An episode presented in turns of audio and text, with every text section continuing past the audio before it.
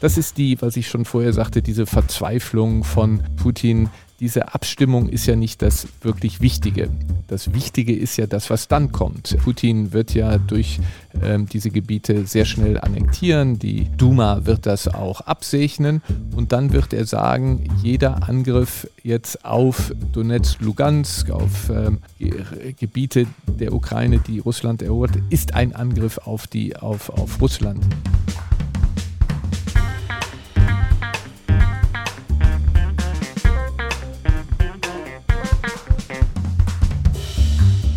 Herzlich willkommen zu Folge 55 von Erststimme.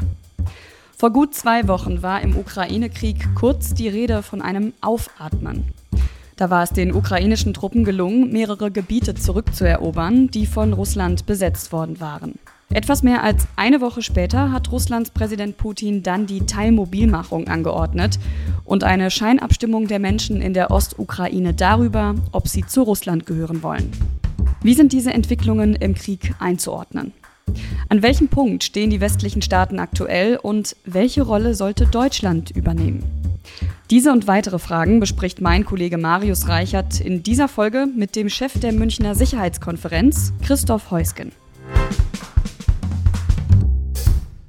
Ja, der 24. Februar 2022 markiert eine Zeitenwende in der Geschichte unseres Kontinents. Mit dem Überfall auf die Ukraine hat der russische Präsident Putin kaltblütig einen Angriffskrieg vom Zaun gebrochen. Das sagt nicht ich, das hat Bundeskanzler Olaf Scholz gesagt am 27. Februar, wenige Tage nachdem Russland die Ukraine überfallen hat. Eine Regierungserklärung, die nachhalt. Mittlerweile dauert der Krieg schon mehr als ein halbes Jahr an.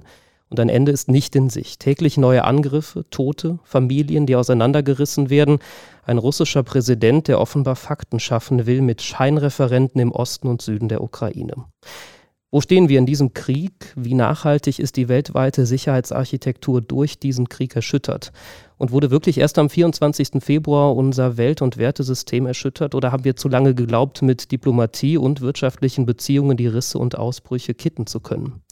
Das ist Thema jetzt im Podcast Erststimme der Konrad-Adenauer-Stiftung. Ich bin Marius Reichert, Podcaster und unter anderem auch Ukraine-Berichterstatter der ARD. Und mein Gast heute hilft uns, die Situation aktuell einzuordnen mit seiner Expertise. Guten Tag, Christoph Heusken. Guten Tag, Herr Reichert. Sie sind äh, Chef der Münchner Sicherheitskonferenz und ehemaliger Botschafter bei den Vereinten Nationen und gelten als einer der engsten Vertrauten von Ex-Bundeskanzlerin Merkel. Und in diesem Jahr begleiten Sie die Arbeit der Konrad-Adenauer-Stiftung zudem in einem Fellow-Programm. Herr Heusken, als Sie das Zitat eben nochmal gehört haben, Zeitenwende, Olaf Scholz, was haben Sie damals empfunden? Ist es das richtige Wort gewesen und immer noch? Absolut. Ähm, dieser Überfall auf die Ukraine, dieses Infragestellen der Existenz eines Staates inmitten Europa, ist etwas, was es ähm, seit dem Ende des Zweiten Weltkrieges so nicht gegeben hat. Ähm, das ist eine Zeitenwende und der Bundeskanzler hat mit seiner Rede am 27. Ähm, Februar genau das äh, auch ausgedrückt. Er hat es da gesagt, viele Stimmen sagen aber auch, das Ganze ist schon viel früher eingetreten. Also Zeitenwende eigentlich schon, wenn wir mal schauen, Besetzung der Krim 2014, war die früher schon oder ist sie jetzt einfach nochmal erneuert worden? Ich glaube, es ist schon ein, ein großer Unterschied. Ähm, natürlich war die Besetzung der Krim ein massiver Verstoß gegen Völkerrecht. Äh, die Besetzung des Donbass war das Gleiche. Ähm, Seinerzeit ist es ähm, Bundeskanzlerin Angela Merkel und François Hollande ähm, gelungen, Präsident Poroschenko und Präsident ähm, Putin um einen Tisch zu bekommen. Man hat das Minsker Abkommen ausgehandelt, was die, das Vorrücken der russischen Armee gestoppt hat. Man hatte ähm, äh, ein Abkommen, was es, wenn es implementiert worden wäre, erlaubt hätte, der Ukraine ähm, ihre staatliche ähm, Souveränität und territoriale Integrität wieder zu erlangen, mit Ausnahme der Krim. Ähm, also von daher, man hat es mit Diplomatie versucht und ich glaube, es war auch absolut richtig, ähm, dass man alles getan hat, ähm, denn das macht heute ähm, eben die Zeitenwende so klar.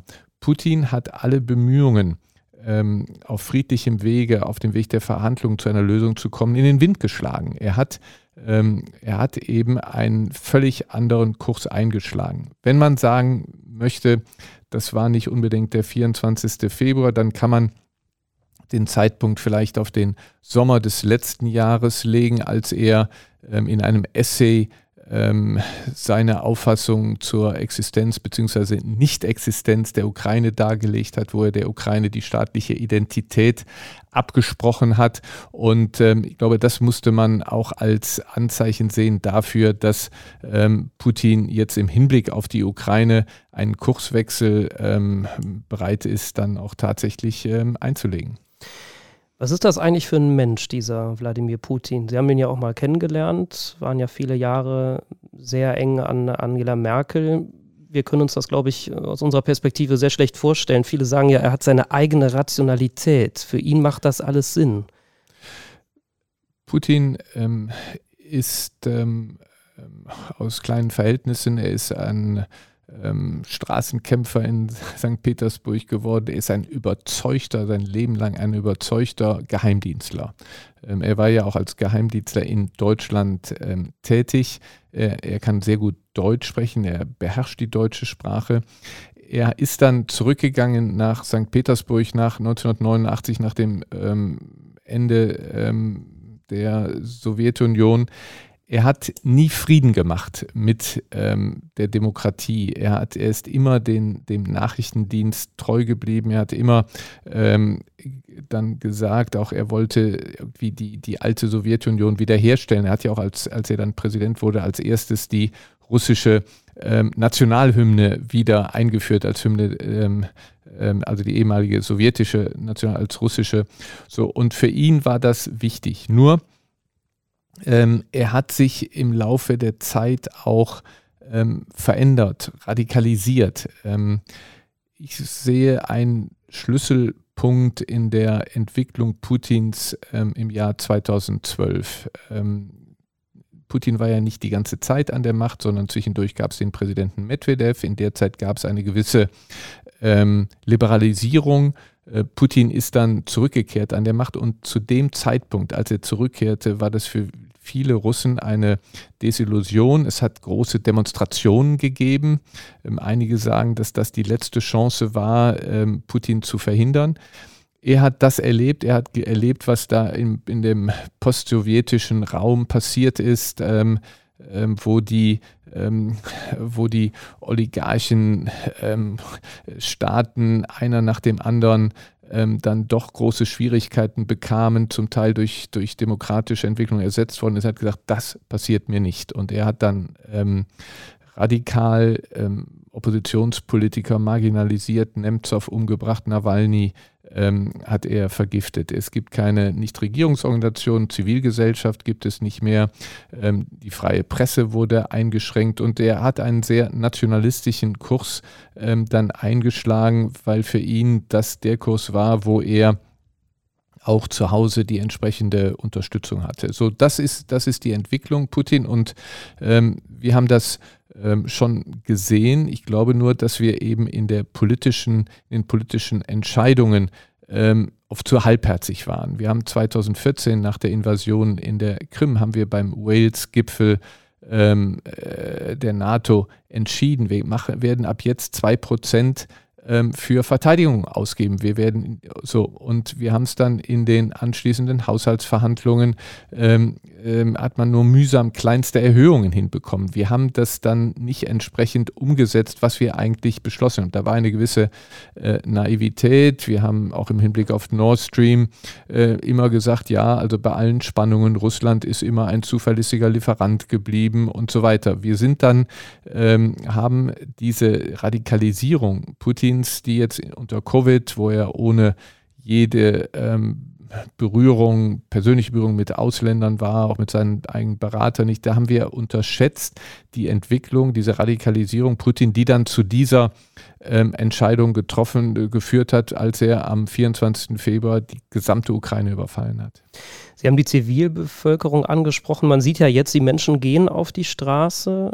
In den großen Städten hat man das jetzt mitbekommen, auch auffällig viele Frauen. Das ist mir so bei den Bildern auch nochmal auf gefallen. Ähm, ist das jetzt so das, was rauskommt aus den Menschen oder ist das auch nur so ein Tropfen auf den heißen Stein, dass sie das eigentlich gar nicht durchziehen, die, die gesamte, Gesellschaft? Also ich glaube, dass die Situation für Putin sehr, sehr kritisch ist. Ähm, er hat immer versucht zu verhindern, er hat es ja unter Strafe gestellt, dass man das einen Krieg nennt. Ähm, er hat, ähm, wenn Sie sehen, wo die Milizen, die Soldaten, die bis jetzt im ähm, in der Ukraine gekämpft haben, herkommen, das waren alles aus Regionen, die minder privilegiert sind, arme Regionen. Der Krieg ist in Moskau und St. Petersburg nicht angekommen. Also da, wo man es nicht mitbekommt, ne? So genau. in Sibirien, so, da hört man da so, nichts. Da hört man, genau, da hört man nichts, also Dagestan und anderen. So, und jetzt sieht er auf einmal, er ist unter Druck.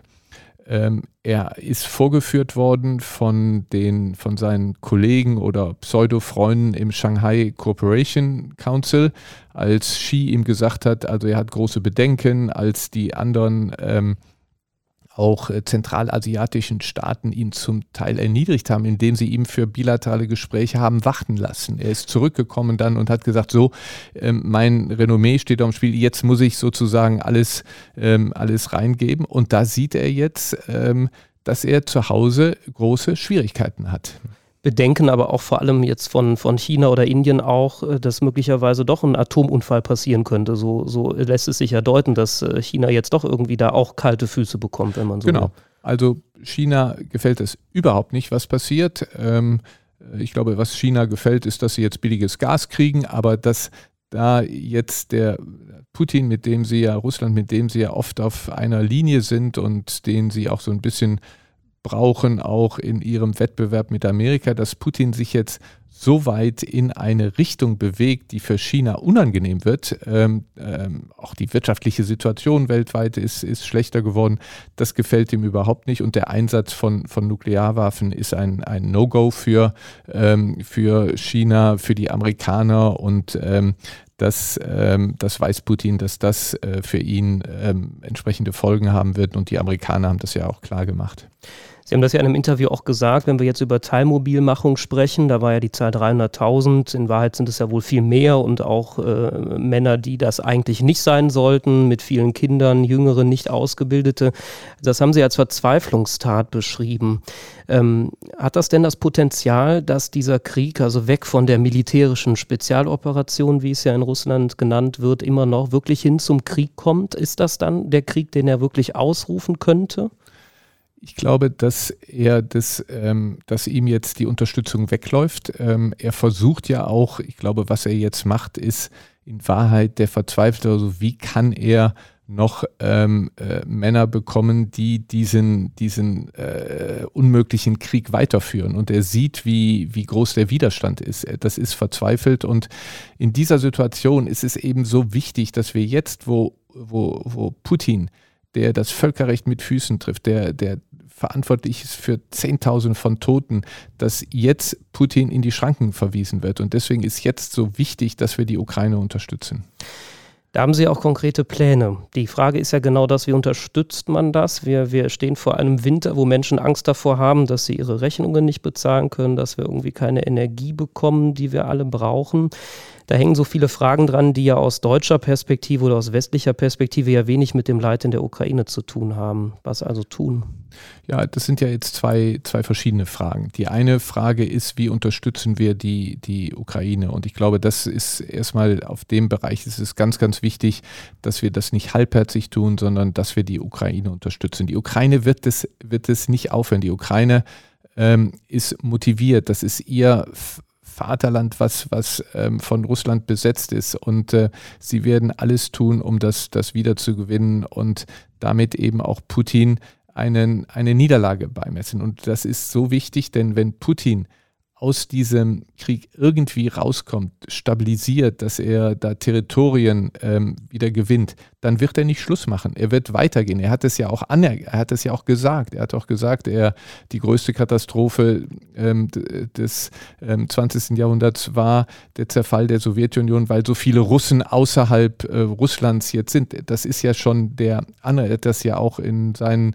pseudo-historischen Artikeln gesagt. Also ähm, wenn er dort gewinnt, dann wird er sehen, wie er wo weitere Russen sind, bis hin zum Baltikum, versuchen dann auch ähm, äh, wieder für Russland zu gewinnen. Deswegen ist es so wichtig, dass er jetzt, ähm, dass ihm jetzt Einhalt geboten wird. Was die Folgen anbelangt, ähm, die Unterstützung für Russland auch ähm, in, in unseren Ländern, in Deutschland, ähm, ich glaube, dass da ähm, erstens die Politik unterschätzt, ähm, auch die Bereitschaft der Bevölkerung, ähm, Opfer zu bringen für die Unterstützung der Ukraine, weil, glaube ich, jeder Deutsche auch bestürzt ist von diesem brutalen, menschenverachtenden Vorgehen der russischen ähm, äh, Soldaten. Ähm, diese, diese Massaker, die da vorgenommen worden sind, das ist so abscheulich und da sind die Leute in den, ähm, in den, den ähm, äh, staatstragenden Parteien bei uns sind ja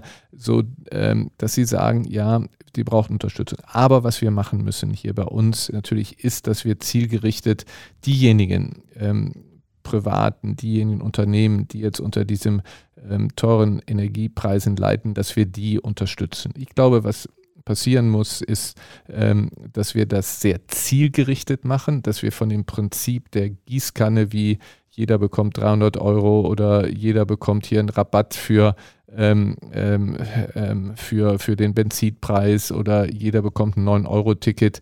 Ähm, ich glaube, wir müssen wegkommen und, es konzentrieren auf diejenigen, die wirklich äh, den, den Bedarf haben und sie unterstützen.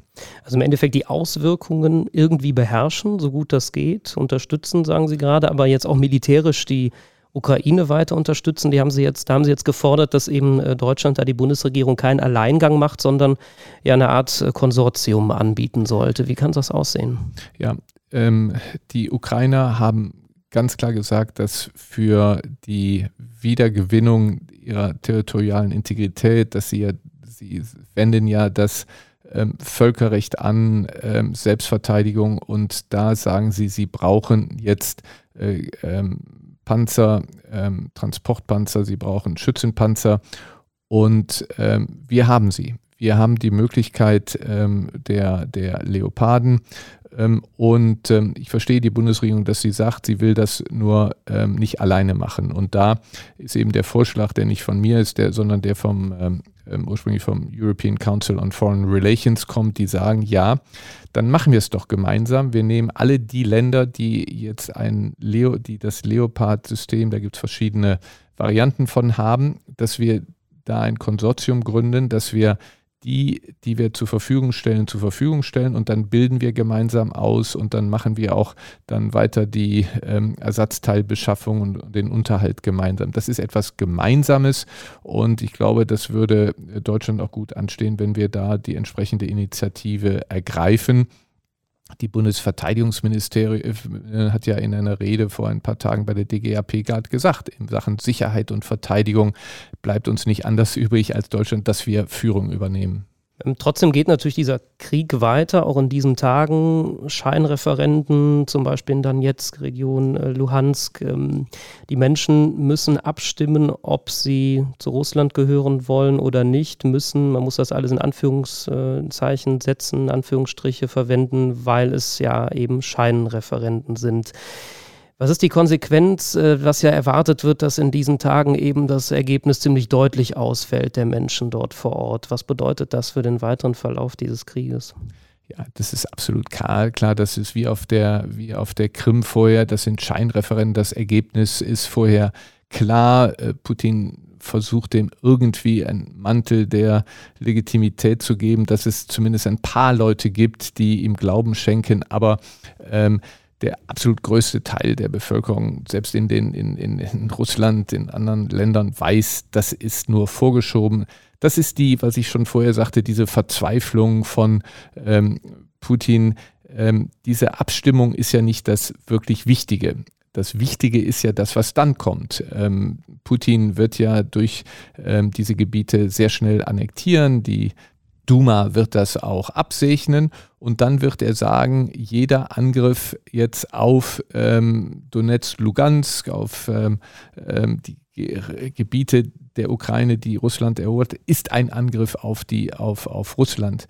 Und damit versucht er wieder, ähnlich wie das Gefasel über Einsatz von Nuklearwaffen, er versucht abzuschrecken, er versucht Angst und Schrecken zu erbreiten. Er, man sieht das ja teilweise, dass sie jetzt gefragt, oh ja, dann ist das eine andere Situation und darf die Ukraine dann ähm, da äh, wirklich jetzt dann Russland sozusagen angreifen. Nein, völkerrechtlich ist es absolut irrelevant, was äh, Putin da macht. Das hat überhaupt keine rechtliche Bedeutung, weil das ähm, nicht mal den niedrigsten Mindeststandards für Abstimmungen erfüllt. Nein, das ist der Versuch einer Einschüchterung Putins, der, wie gesagt, ähm, verzweifelt ist. Er hat ja vorher immer gesagt, nein, nein, das planen wir nicht. Er hat ja auch vorher gesagt, wir planen nicht eine Mobilisierung und das ist kein Krieg und so. Putin ist heute ähm, in der Defensive und äh, das nutzt es, nutzt es, das ist jetzt ganz wichtig, dass wir in dieser Situation konsequent weiter die Ukraine unterstützen, damit wir dieses imperialistische, wie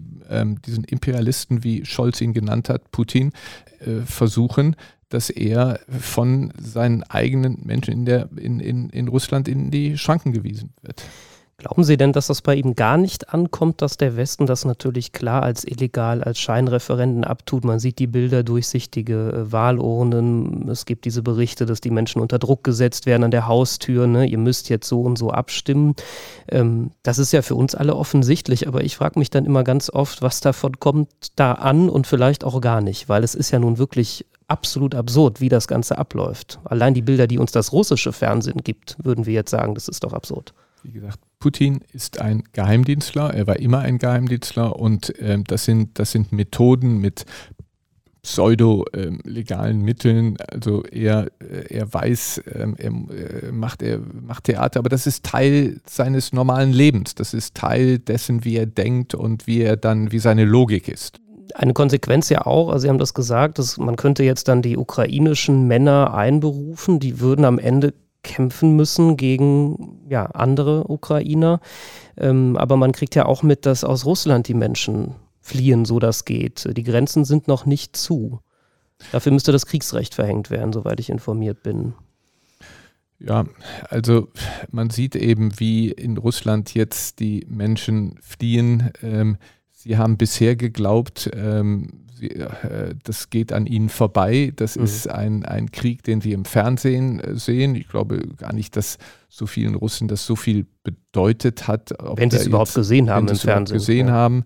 Ähm, und das ist jetzt im Alltag angekommen. Da sitzt ein Präsident, der hat dieses Land ähm, äh, mit Scheuklappen in eine ganz, ganz kritische Situation gefordert. Die Leute sagen, das ist nicht mein Krieg, ja, das ist der Krieg Putins. Und ähm, deswegen wird dieser Widerstand gegen Putin noch, noch, stärker, noch stärker werden. Wir sehen es ja, wir haben es schon gesehen von Lokalpolitikern, das geht jetzt in den Medien mit Kritik an an den äh, Streitkräften und das wird da nicht Stopp machen. Ähm, letztlich wird die Verantwortung auch bei Putin ähm, abgeladen. Er schafft es jetzt noch, immer andere dafür verantwortlich zu machen, aber irgendwann wird es den Leuten ausgehen.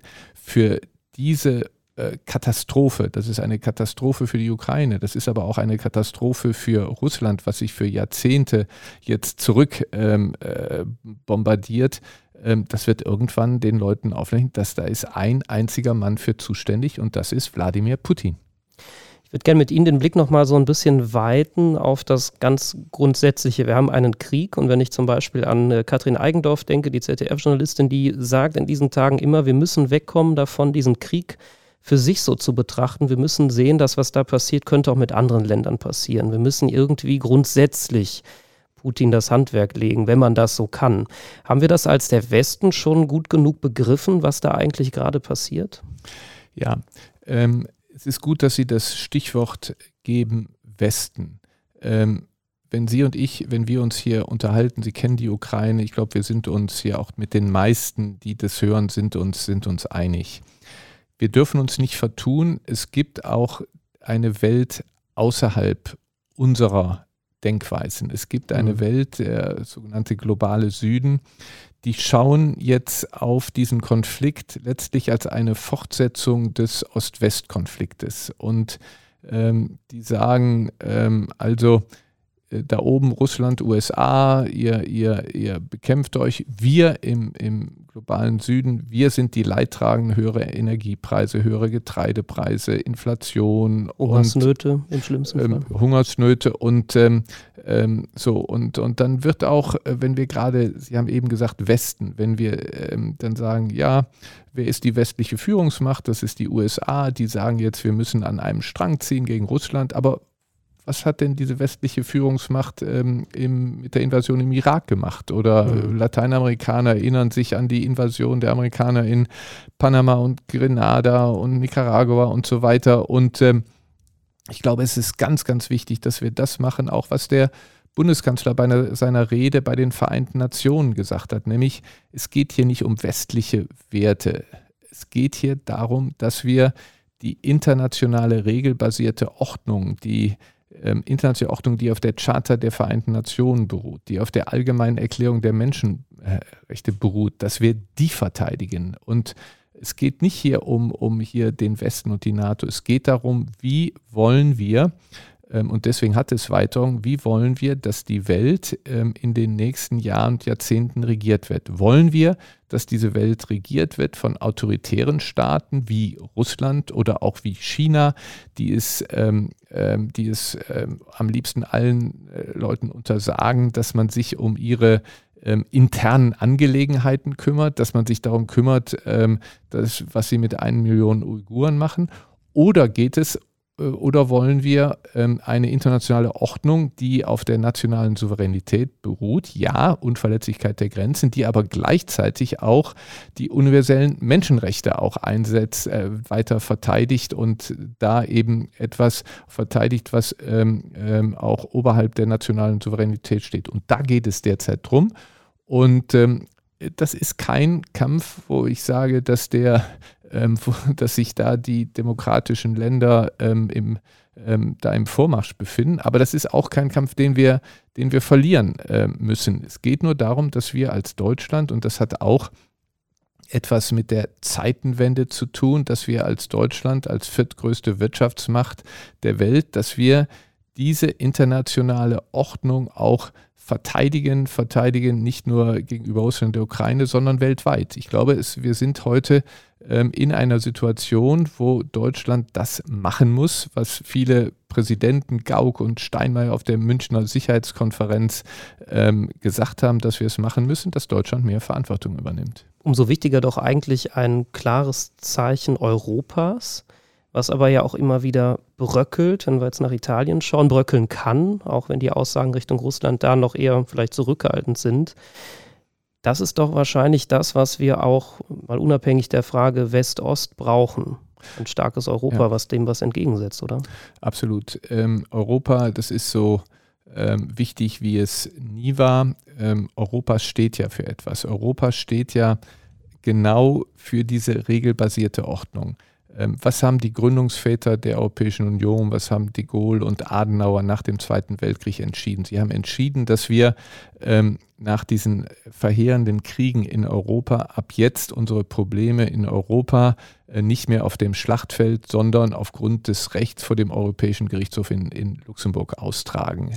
Die regelbasierte Ordnung Europa hat die längste Periode des Friedens in der Geschichte äh, unseres Kontinents erlebt. Dank dieser weisen Entscheidungen. Und das ist so wichtig, dass wir das jetzt weiter verteidigen. Deswegen ist es auch so wichtig, dass so Länder wie Polen und ähm, ähm, Ungarn ähm, jetzt nicht ähm, wegkommen, indem sie äh, zu Hause den Rechtsstaat abbauen. Das ist ganz, ganz wichtig, dass wir auf diesem Prinzip weiterarbeiten ähm, und dass wir überall aufpassen, auch in den Mitgliedstaaten, dass doch keine äh, Unterminierung des Rechtsstaatssystems ist. Dafür müssen natürlich die Europäische Union auch erfolgreich sein. Dafür müssen wir auch den Bürgern zeigen, dass wir es schaffen, mit den Herausforderungen zurechtzukommen. Ähm, und das ist eine große Aufgabe. Das ist schwerer, als es früher war. Mit sechsen war das leichter, ähm, als es heute mit 27 ist. Aber da muss ähm, da muss Europa zusammenhalten. Das ist übrigens auch wiederum eine Frage von Führung. Ich glaube, dass gerade Deutschland und, und Frankreich da vorangehen müssen und ähm, natürlich äh, ist ein, ein, äh, ein Italien unter Draghi war ein vorbildliches Italien, aber die Wähler haben jetzt in Italien so abgestimmt, wie sie abgestimmt haben. Meloni hat sich jetzt ähm, in letzter Zeit ähm, gemäßigter geäußert. Ich glaube, wir müssen sie jetzt an ihren Taten ähm, messen und ähm, wir müssen sehen, dass wir sie einbeziehen und dass wir versuchen, ähm, Italien da auch auf einer Linie, einer, einer proeuropäischen Linie zu halten. Das ist nicht, ähm, das ist nicht einfach, das ist auch in anderen Staaten nicht einfach. Es ist einfach wichtig, dass Europa auch zeigt, was es kann und dass sich die Menschen auch immer wieder bewusst werden, welches großartige ähm, welch großartiger Erfolg die Europäische Union ist. Das wird von vielen heute viel zu sehr als, als selbstverständlich angesehen. Natürlich umso wichtiger, dass man das dann zusammenhält und dass die Staaten nicht ausbrechen. Es gibt ja durchaus auch die Kritik, dass Europa sich jetzt mit Blick auf diese autokratischen Regime in Russland oder auch in China eher zurückhaltend verhalten hat. Gehen Sie da mit? Ja, ähm, man hätte ja erahnen können, ja, ja, was da mal kommen kann. Ja, also ähm, ich kann nur aus meiner Tätigkeit in den letzten Jahren, auch im, im Vereinten Nationen, im Sicherheitsrat, äh, sagen, da als Deutschland da auch auf der Weltbühne sozusagen ähm, ähm, stand, wir haben das schon klar gesagt, ähm, wo internationales Recht verletzt wird und wo nicht und wo das ist, haben wir das auch entsprechend angeprangert. Natürlich ähm, im Hinblick auf Russland, im Hinblick auf China, wir haben ähm, wir haben immer auch die wirtschaftliche Verbindung gesucht, was ich auch für, für richtig halte. Nur, ähm, was wir natürlich nicht machen müssen, ist da in, in irgendwelche ähm, einseitigen Abhängigkeiten geraten. Das hat uns Russland gerade gezeigt. Aber ähm, wir müssen unsere, ähm, unser ähm, Einstehen für internationales Recht, ich glaube, das müssen wir und das können wir auch proaktiv ähm, verteidigen und dafür einstehen. Ich meine, wir können stolz sein auf das, was wir erreicht haben. Und wenn Sie,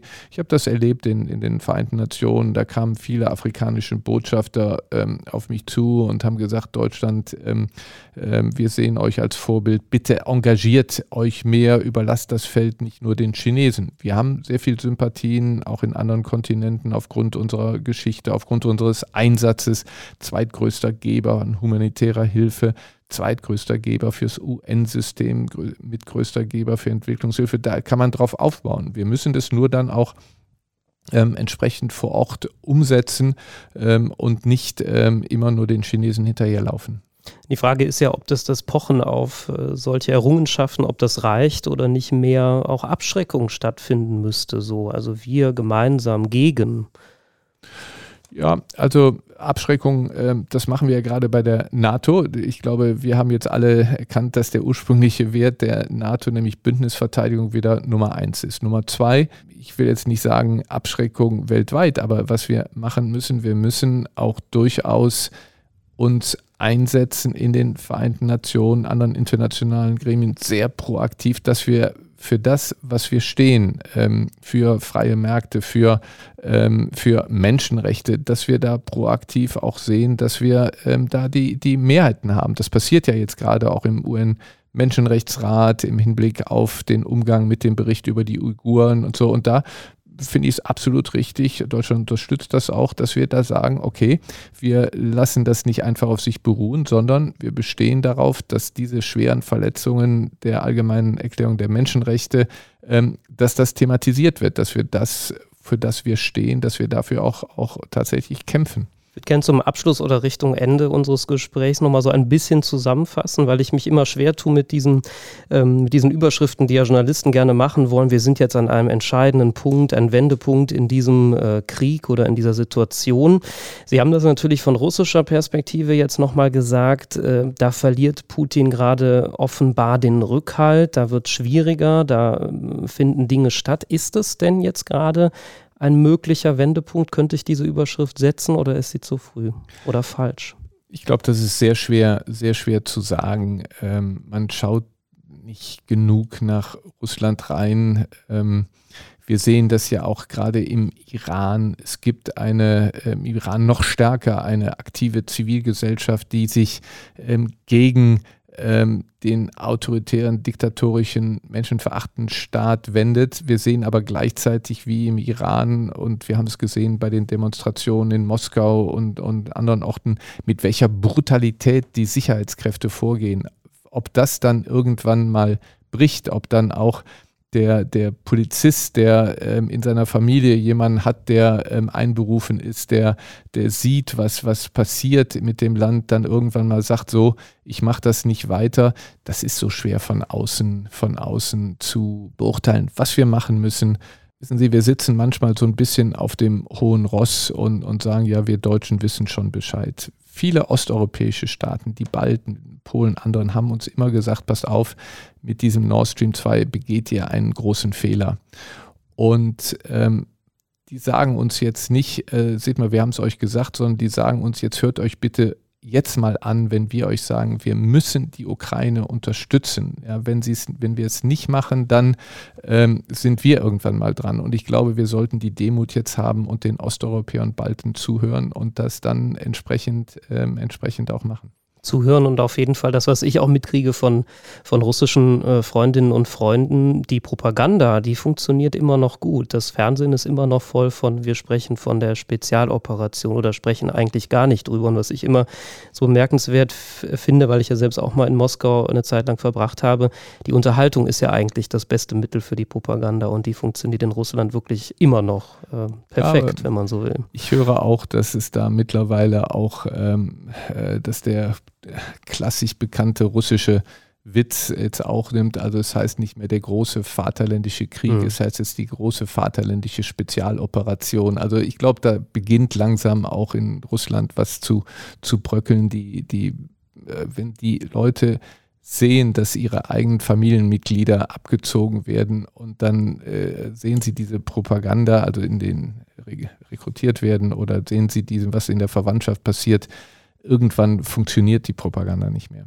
Damit wollen wir enden. Vielen Dank, Christoph Reusken, für dieses Gespräch. Ähm, Sie sind äh, Chef der Münchner Sicherheitskonferenz, haben uns jetzt erzählt, mir erzählt, uns allen, ja, an welchem Punkt wir uns da in diesem Krieg befinden, welche Machtverhältnisse da eine Rolle spielen und wie wir uns verhalten sollten in diesen Zeiten. Und das bedeutet in dem Fall auch, die Ukraine weiter zu unterstützen. Vielen Dank fürs Zuhören und Ihnen vielen Dank fürs Dabeisein. Vielen Dank.